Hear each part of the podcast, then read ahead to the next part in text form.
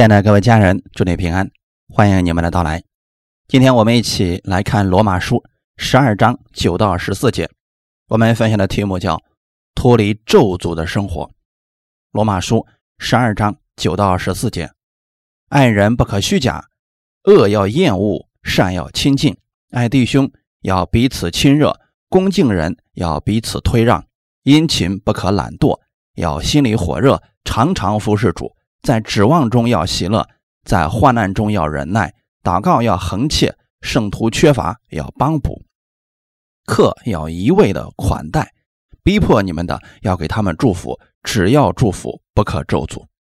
先来做一个祷告，亲爱的天父，我们感谢赞美你的恩典，在这样一个时间当中，让我们聚集在你施恩的宝座前，我们在这里一起聆听你的话语。此刻，你要在你的宝座上留下你的恩典给我们。来寻求你的每一个弟兄姊妹，你厚厚的加恩膏给他们。中间有寻求你的，既然必然会寻见。特别带领我们今天的时间，带领我们每一个人的心。感谢赞美主，奉主耶稣基督的名祷告，阿门。我们分享的题目叫做“脱离咒诅的生活”。从今天开始要讲很多关于生活的事情。看本文提到说，爱人首先要爱神，你才有力量去爱人。爱人不可虚假。你真的去爱一个人的时候，不要嘴上说一套，心里边是另外一种想法。不可虚假，恶要厌恶，善要亲近。这里面告诉我们，基督徒要多做一些善事。很多基督徒都以为做善事其实就可以进天国，其实是不对的。当你得救以后，基督徒要做善事，神要通过这样的事情给你奖赏的。爱弟兄要彼此亲热。教会的弟兄姊妹，首先要彼此相爱；恭敬人要彼此推让。别人说你的好话，你不要说啊，我知道了，而要推让。殷勤不可懒惰。这里边解释另外一个问题，很多人都说，基督徒信主以后啊，什么都不用做了，光求神赐给你粮食，给你钱花，什么都不需要干了。这是一种错误的想法。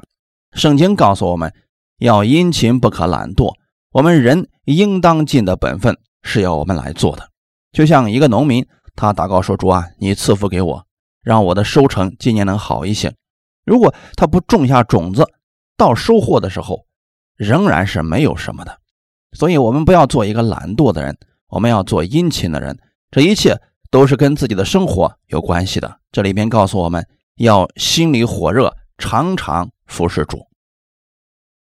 怎么样服侍主呢？在指望中要喜乐，原文是指盼望，意思是当我们看到一些事情的时候，要看到神能掌管这些事情，你要看到这些事情的最终结果，它是得胜的。我们看到这个盼望的时候，你就可以喜乐了，因为我们的神没有失败。在患难中要忍耐，患难是暂时的，神不可能说到最后结局的时候给我们的还是患难，最终我们得着的乃是喜乐，乃是祝福。我们看到的患难都是暂时的，因此我们要忍耐。怎么样忍耐呢？通过长时间的祷告，告诉我们祷告要恒切。十三节讲的仍然是和基督徒生活有关系的，圣徒缺乏要帮补。当你看到弟兄姊妹有缺乏的，你有这个能力来帮助他，要去帮助他。你看到这个人家里出了一些事情，很糟糕，很灰心，你可以安慰他的情况下，要去安慰他。如果在经济上能帮助他，那就帮助他；如果能帮助他解决家里的一些问题，就帮助他。这是告诉我们弟兄姊妹之间看到这些事情的时候，要主动行出来。客要一味的款待。这句话是你们最明白的了，因为这段时间家里来客人是最多的时候，不管是你的亲戚，是你还是欠了你钱的人，来到你家里了，不要给人家脸色看，客要一味的款待。圣经上告诉我们一个方法。你这样做了，神会赐福给你的。十四节告诉我们，逼迫你们的要给他们祝福。圣经里边特别提到说，只要祝福。也许你看到逼迫你的人真的受不了啊，没有办法给他们祝福。但是神告诉我们说，只要祝福，不可咒诅。什么是咒诅呢？这里不仅仅是指骂人才是咒诅。比如说，当别人攻击你、诽谤你，甚至别人嫉妒你说一些负面的话语的时候。你没有做一些事情，他说了一些谎言，让人误解你，这都叫做咒诅。首先要确定他们的咒诅不能够成就的，人家有说话的自由，但这个咒诅不可能成就在你身上。你要确定这一点，你就不会跟他计较了。如果你跟他计较了，你就是害怕他所说的话语在你身上成就了。首先你要确定这件事情是不能在你身上成就的，有没有圣经的依据？你怎么知道呢？他们的咒诅在你身上不能成就呢？你去赞美神的时候要有理由。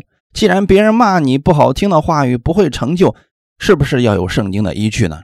哥罗西书第二章十三节：你们从前在过犯和未受割礼的肉体中死了，神赦免了你们一切过犯，便叫你们与基督一同活过来。又涂抹了在律例上所写攻击我们、有碍于我们的字句，把它撤去，钉在十字架上。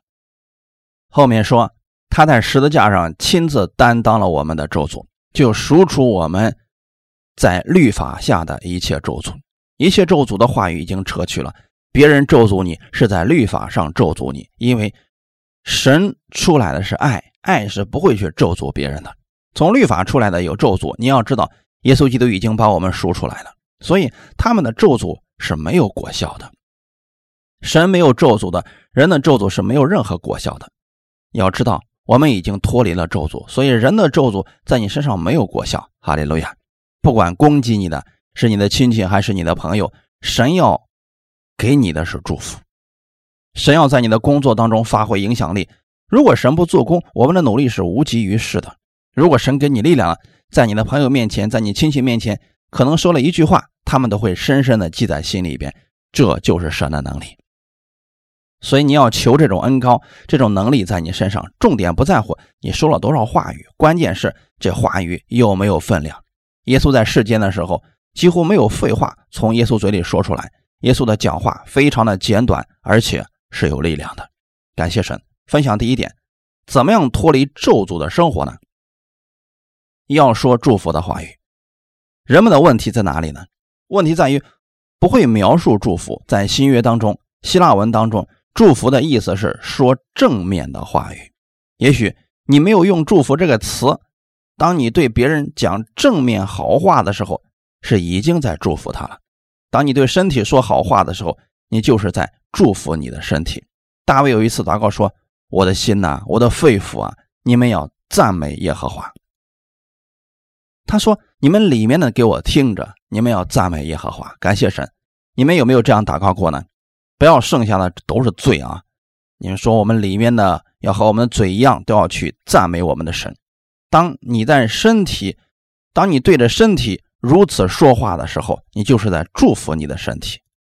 有人会说，我的这个病啊，每年一到冬天就会犯，你在咒诅你的身体，你在期待明年这个时候还要犯。”不要对你的身体说负面的话语。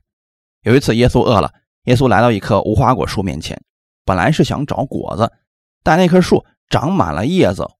无花果树很特别，有叶子就一定有果实，但这棵树长满了叶子却没有果实。耶稣当时是不是就咒诅了那棵树？但耶稣没有用“咒诅”这个词，在希腊文当中，“咒诅”是指说了负面的话语。耶稣对那棵树说：“从今往后，永没有人再吃你的果子了。”你发现没有？耶稣对这棵树发出了一个宣告：“说从今往后，没有一个人再从你那里吃到一个果子了。”这实际上就是咒诅。第二天的时候啊，彼得对主说：“主啊，你昨天咒诅的那棵无花果树，连根都枯干了。”这个负面的话语也产生了力量。耶稣的话语就是这样的。他把这样的权柄给了每一个神的儿女，不要用你的嘴做咒诅的宣告，要常常发祝福的话语。耶稣不仅仅对树讲过话，还对风浪讲过话语，就好像风浪是一个人一样，静了吧，住了吧，风浪立刻就听话了。这就是耶稣基督口中所出来的话语的能力，他所说的都是正面的话语。我们要学习。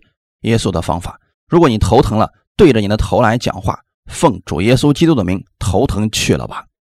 耶稣对着风浪说：“住了吧。”是不是门徒都看见了？所以你可以对着你的心脏讲话，也可以对着你的家里的问题讲话，但是要讲正面的话语，因为你在讲正面的话语的时候，你是在祝福他。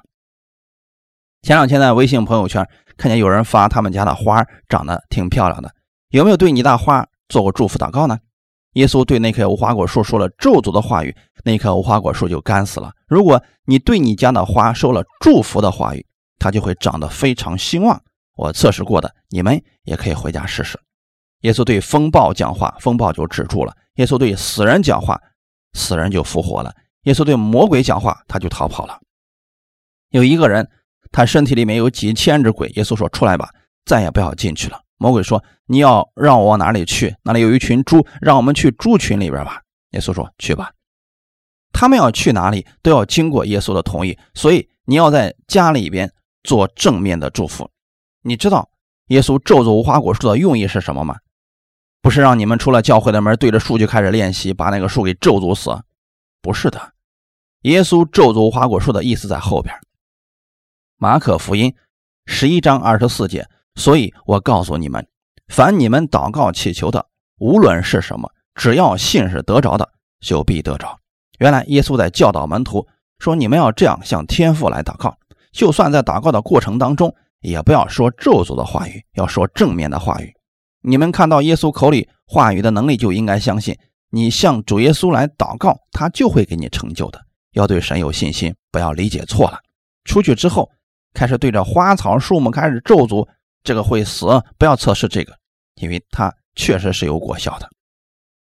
记得以前和弟兄姊妹讲过，大约是啊二零零零零零年那一年，有一个农村的老太太，他信了主很久了，读圣经的时候看到了这段话语。平时老太太家里面没有什么人，就养了一群鸡鸭，整天叽叽喳喳，挺吵的，啊，有时候呢吵得非常的让老人烦。有一天，老人就出去说：“你们全死了就好了。”他说完这句话之后啊，那些鸡全部倒在地上都死了。从那以后啊，老太太出门见人就捂着嘴，不乱讲话了。弟兄姊妹，你也有耶稣一样的权柄，只要你说祝福的话语，就脱离了咒诅的生活。我们在生活当中怎么样面对这样的事情呢？我愿意弟兄姊妹有一个全新的开始，先从我们的口开始。可能过去的时候，去年年底的时候啊，拿回。孩子的成绩单考了不怎么理想，你怎么对你家孩子说话了呢？真的会说，孩子没关系，明年你肯定会比今年更好的。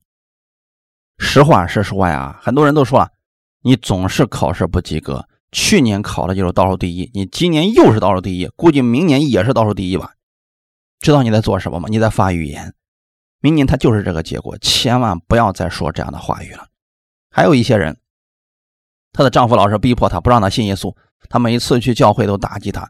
她来到教会，对我们，我们对她说：“你要对你的丈夫有信心，你要奉耶稣的名宣告，他一定会得救的。”这个人说：“你不知道呀，我那个丈夫可刚硬了，死都不会信的。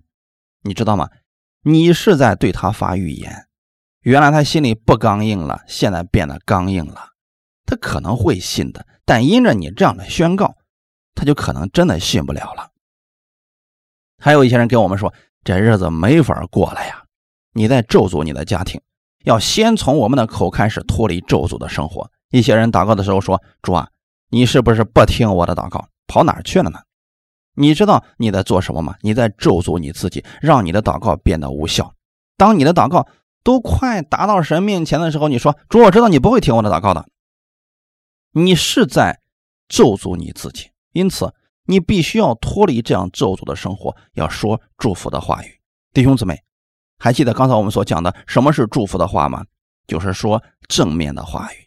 当你在说正面的话语，你就是在说祝福的话语。阿门。并且“祝福”这个词它本身并不代表着什么，所以你要详细的把祝福的话语描述出来。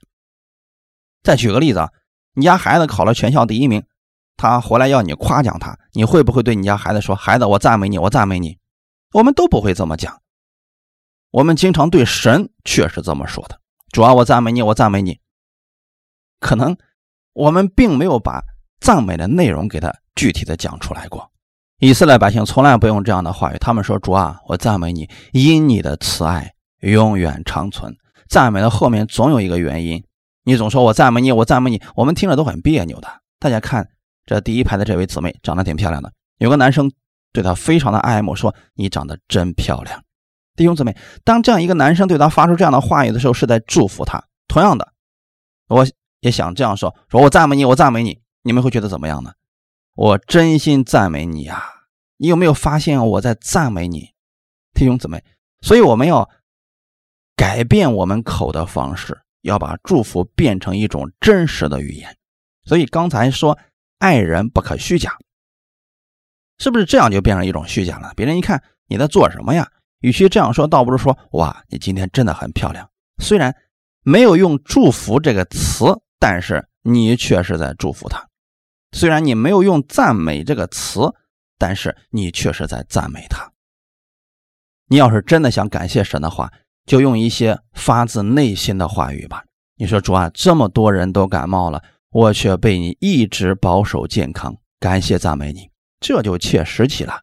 我们要改变一下我们的口，说正面的话语。你就是在祝福你自己，你就是在祝福别人。切记，刚才我们所讲的，要带着原因具体来描述改变。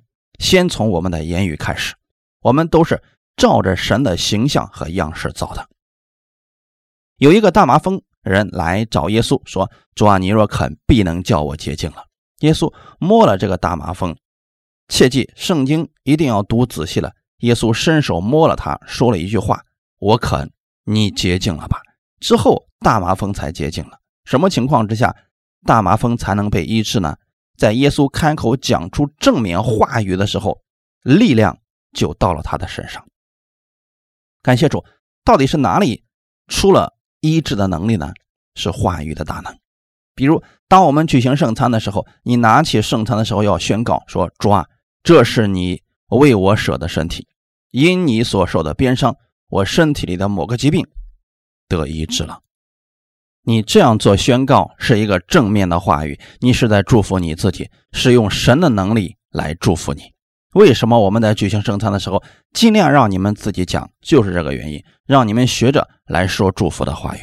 我再给弟兄姊妹举一个例子：就算事情已经发生了，我们仍然要按着圣经神的话语来讲出来，因为这就是扭转情况的一个开始。起初，神创造天地，地是空虚混沌，渊面黑暗。这个时候是不是一片的漆黑？你醒来发现一片漆黑，什么都找不着，第一反应是什么？哇！好黑呀！你不会说光出来吧？是不是第一反应会说为什么这么黑呢？你是在描述你的现状。当时天地万物都是一片黑暗的时候，神没有说哇，怎么这么黑啊？神说出了他想看见的那个结果。实际上原文只有一个字光，然后光就出来了，就是这么简单。弟兄姊妹，神当时也在黑暗当中。只是他说出了他想要看见的那个结果，这个事情就如此成就了。当地上什么都没有的时候，光秃秃的那么难看呢？神没有看这个，神说地上要长出各样的花草树木来。在发出这些宣告之前，神已经看到了这些事情。神不会说：“哇，怎么这么漂亮？我怎么没想到呢？”因为神早已看见了，因此他用他的口宣告出来，事情就如此成就了。我们把这个事情应用到你的生活当中，就是神看事情的原则。他没有说出现在的现状，而是说出了想成就的那个结果。很多人被一些琐事、琐事缠绕，没有办法解决的时候，大多数反应会说：“这可愁死我了。”对这样的宣告是不起任何正面的作用了，所以我们不要再讲这样的话语，不要说可累死我了，这可怎么办呢？千万不要说这日子没法过了，那就真的过不下去了。亚伯拉罕在七十五岁的时候还没有孩子，神却对他说：“亚伯兰，你要改一个名字，叫亚伯拉罕。”亚伯拉罕的名字是多国之父。你想想看，当亚伯拉罕出去以后。我以后的名字叫多国之父，大家会不会笑话他呢？老头儿，你是不是疯了呀？一个孩子都没有，你怎么这么大年龄了，你还说你是多国之父呢？亚伯拉罕没有对自己的现状做宣告，不要照着你过去的方式宣告。过去亚伯拉罕说：“主啊，我没有孩子，你还能赐给我什么呢？”不要这样讲了，你改名叫亚伯拉罕，要成为多国之父，要常常宣告，让他能听见叫多国之父的是谁呢？是他的妻子。如果想让你的丈夫改变，首先你的嘴要先改变了。萨拉特别想要一个孩子，她对她的丈夫开始宣告：多国之父，多国之父，快来吃饭吧！多国之父，开始休息吧。她每次这样宣告的时候，虽然她没有看到，但是她相信这一天一定会实现。这就叫做信心。我们基督徒就是这样的。当时的环境很糟糕，萨拉已经过了生育的年龄了。就算这样，神告诉她：你要对你的丈夫如此来宣告。虽然你的丈夫还还没有信耶稣，但是你要宣告他是相信的人。要宣告你所要看到的结果，而不是现状。阿门。神已经称他为多国之父，并且称他的妻子为多国之母。这就是神在教导亚伯拉罕：你要凭着信心说出来你想要的那个结果，这就是你的生活第一步要做的事情。亚伯拉罕一百岁的时候得一个孩子，可能。人们都听见亚伯拉罕这个名字叫了这么多年，最后信耶和华果然不一样啊！人家真的就这么宣告出来了。他们有没有信心一直这样宣告呢？直到看到神就是如此来祝福你的。亚伯拉罕没有第一天说我是多国之父，第二天让医生来检查看他妻子有没有怀孕，你看没有，别宣告了，毫无作用啊！切记不要放弃，你要如此来宣告，直到看到这个结果为止。当我我。看到你们的时候，我经常说，你们是蒙神所祝福的，你们手中所做的一切将被神所祝福。你们首先要如此相信，怎么样相信呢？要凭着信心来对自己做宣告。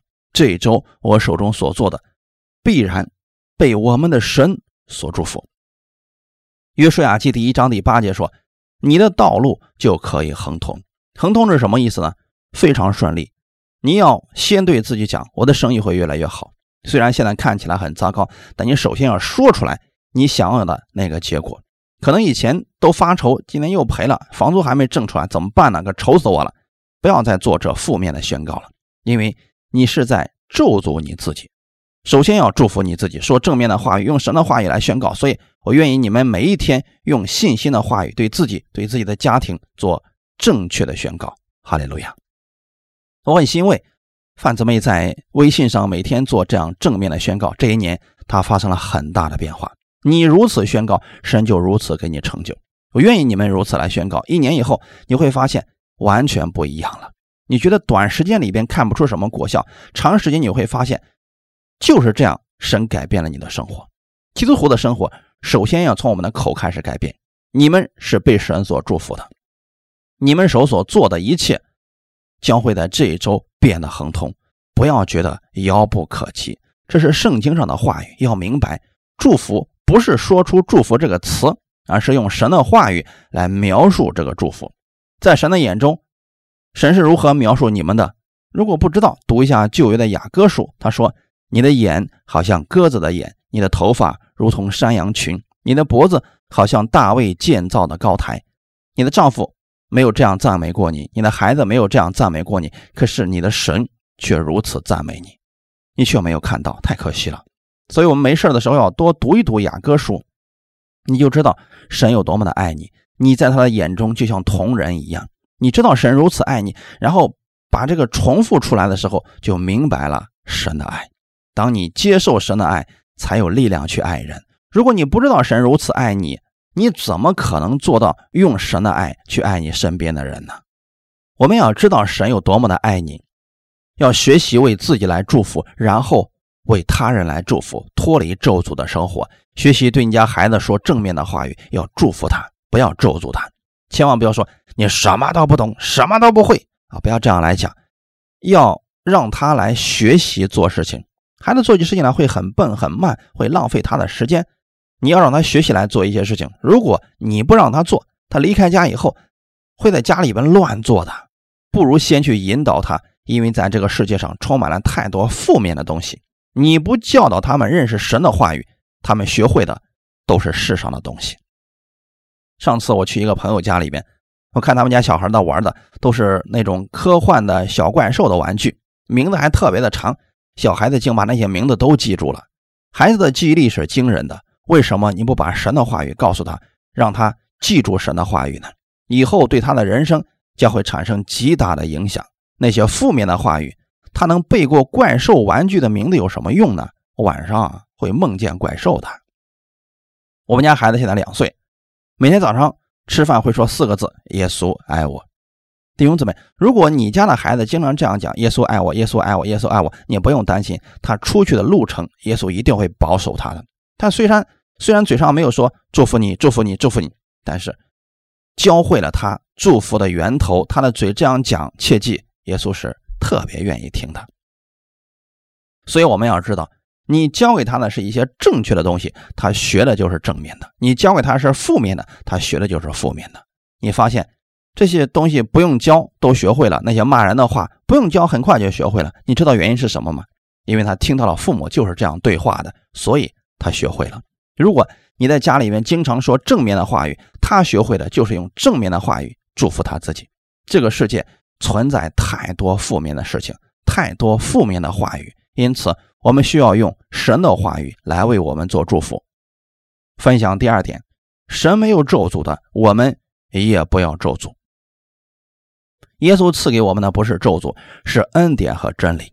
在民数记二十三章第八节说，当时巴兰想去咒诅以色列百姓，当他开口以后，神改变了他的口，他说：“神没有咒诅的，我焉能咒诅？”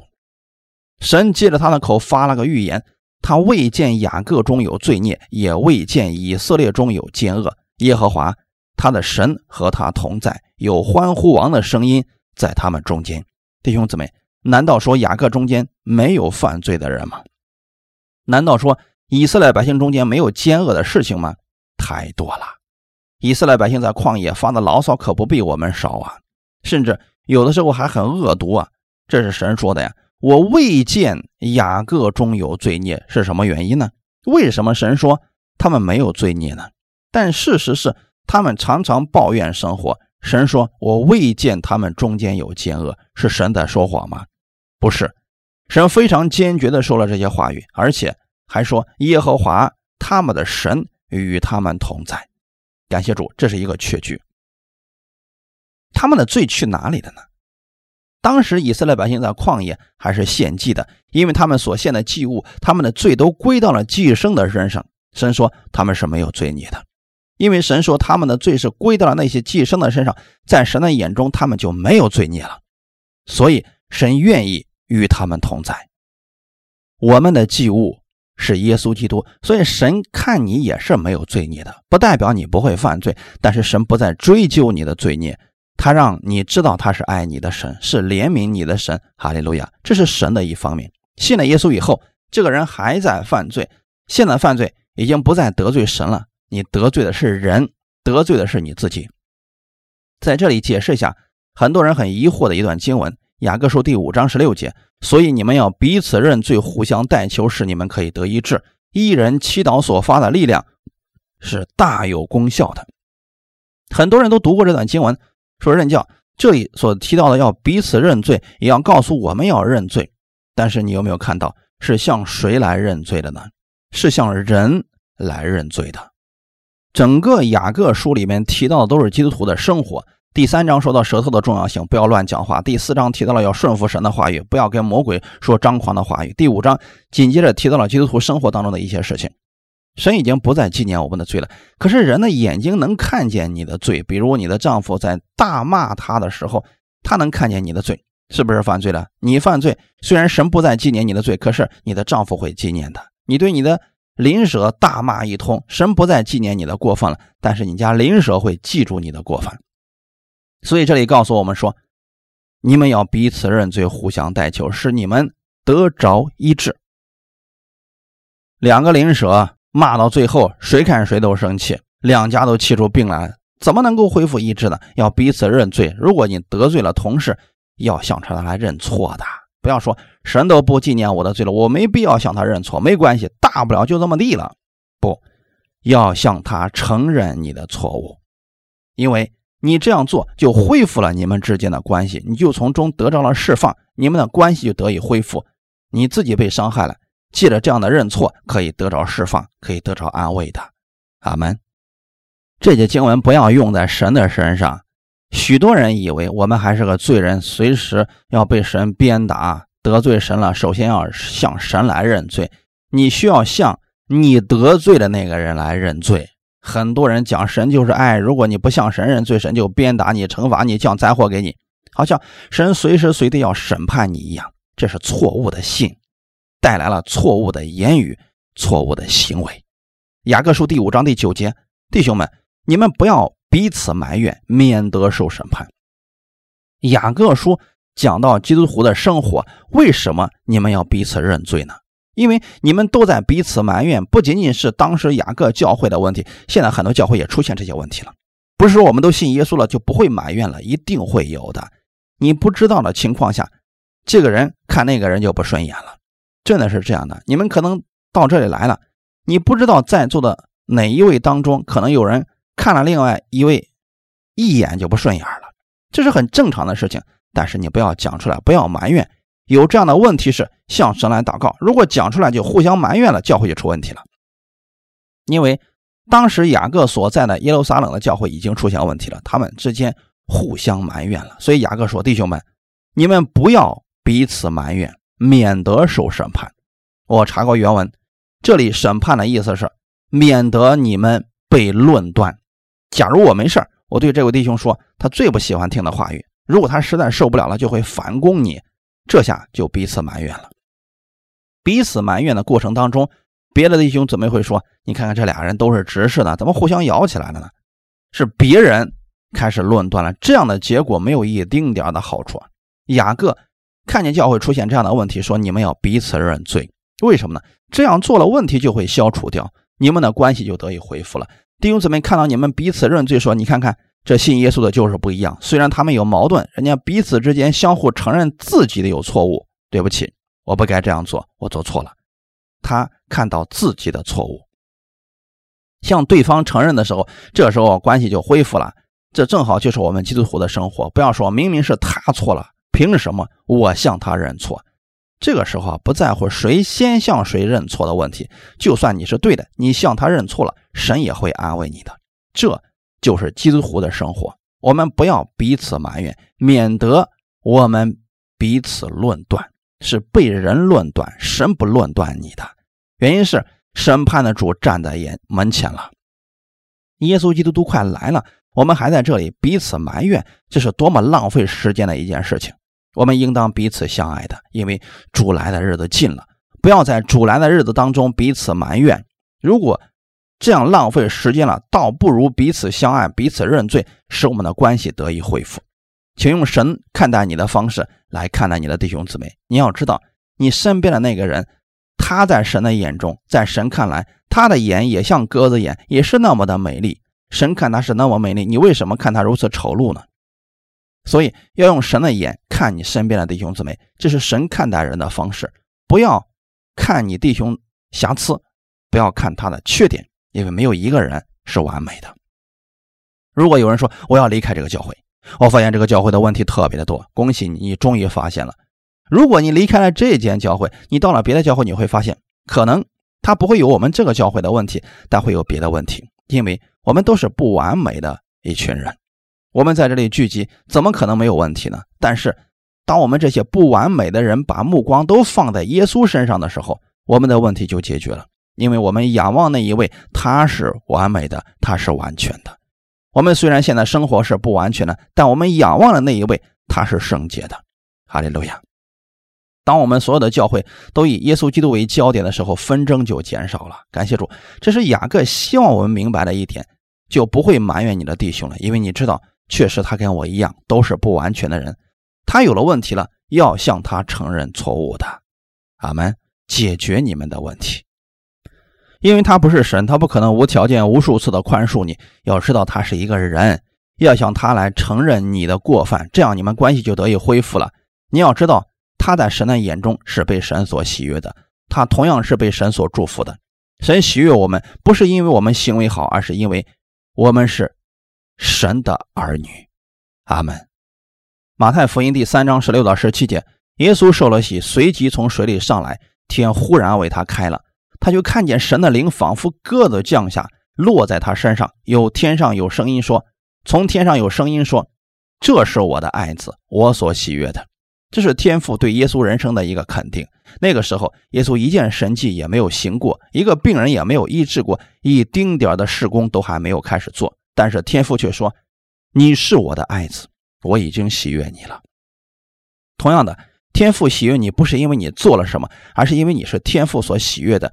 你要带着肯定来生活。耶稣带着天父对他的肯定去生活，进入旷野，带着这样的肯定，他也胜过了魔鬼一切的试探。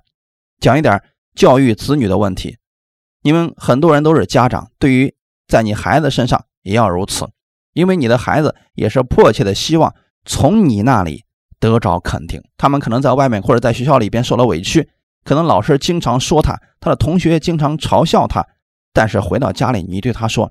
你在我眼中永远是最棒的，不管别人怎么样，我永远都是爱你的。你是我的喜悦，我看到你就很高兴。你家孩子能听懂这个话语，在外面无论受了多么大的委屈，他知道回到家以后有一个永远支持我的。如果回到家以后还是跟老师讲的一模一样，孩子不知道怎么办了，他会觉得这个世界为什么那样对我呢？最后可能就自己放弃了。所以我们要对自己讲正面的话语，对你的孩子。讲正面的话语，经常夸赞你的孩子，但一定要切合实际。爱人不可虚假，不要像我刚才举的例子一样，你对你家孩子说：“我赞美你，我赞美你，我赞美你。”他听不懂的。你要在实实在在的夸奖他，让他们知道永远有一个人肯定他。耶稣在自己要上十字架之前有一段祷告，《约翰福音》十六章三十二节：“看呐，时候将到，切是已经到了，你们要分散。”各归自己的地方去，留下我独自一人。其实我不是独自一人，因为有父与我同在。耶稣在那个那个艰难的过程中，面对背叛，任何人都会很难受的。耶稣说：“你们也离开我，剩下我独自一人。”他马上想到了，不是我一个人，因为天父一直与我同在，所以要支持你家的孩子，给予肯定。将来在外面受到委屈的时候没有关系，就算你们都不认可我，我的家人是认可我的。这个力量会鼓励他继续往前走的。要知道，天父已经像肯定耶稣那样肯定你了，所以你是被天父所喜悦的。用你们从天父那里得着的爱去爱你自己，为你自己祝福，为你身边的人做正面的祝福。哈利路亚！一起祷告。在这天父，我们感谢赞美你的恩典，赐下我当下所需要的智慧。让我改变我的生活，在我的生活当中常常成为祝福的管道，不断的祝福别人，也祝福我自己。我不愿意在咒诅当中活着，在基督里我有满足的喜乐。我愿意领受你的爱，领受你的赦免和饶恕，用这样的爱心去对待我身边的人。新的一周，加给我这样的力量，让我活出不一样的生活，更新我的想法，让我每天都能看到你给我预备的丰富祝福。我相信，在这一周当中，我所做的一切将是亨通的，因为神必与我同在，你必赐福我手中所做的一切。感谢赞美主，奉耶稣基督的名祷告，阿门。